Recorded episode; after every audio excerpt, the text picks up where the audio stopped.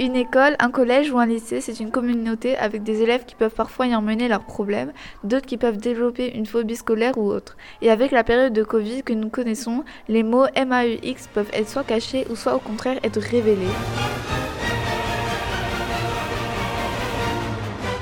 Bonjour, je m'appelle Rida Chikar, élève en 4e 14 et je vous propose de découvrir avec moi comment on repère les élèves en détresse et comment on peut les aider. Allons de suite rencontrer Monsieur Louard. Il est CPE conseiller principal d'éducation et en première ligne pour déceler les premiers signes de troubles chez les élèves. Bonjour Rita, alors ta question est vaste, mais alors pour aller à l'essentiel, on va dire que quand on considère un élève qui est en fait un individu, euh, ses souffrances peuvent être soit strictement personnelles, c'est-à-dire liées à un mal-être euh, pour des raisons familiales ou personnelles, euh, mais qui lui sont vraiment propres, ou alors ça peut être des souffrances aussi qui sont liées à, une mauvaise intégration dans un groupe, une mauvaise communication dans un groupe, des mauvais résultats. Et en fait, en tant que CPE, euh, la chose délicate est d'arriver à faire la part entre le mal-être personnel et le mal-être lié à une mauvaise intégration au groupe. Passons à présent à l'infirmerie. Emmanuelle Boulimès y accueille les petits et les gros bobos depuis des années. Elle nous explique les différents cas où elle peut être confrontée.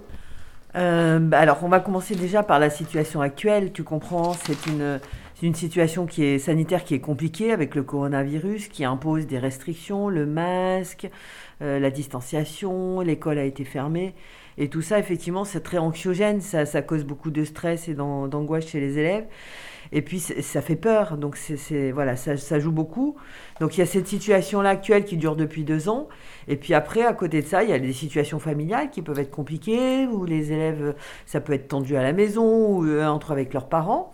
Et puis aussi quelquefois la situation scolaire, des élèves qui sont en difficulté, euh, qui se mettent la pression, euh, voilà, par rapport aux notes, par rapport au travail à la maison, etc.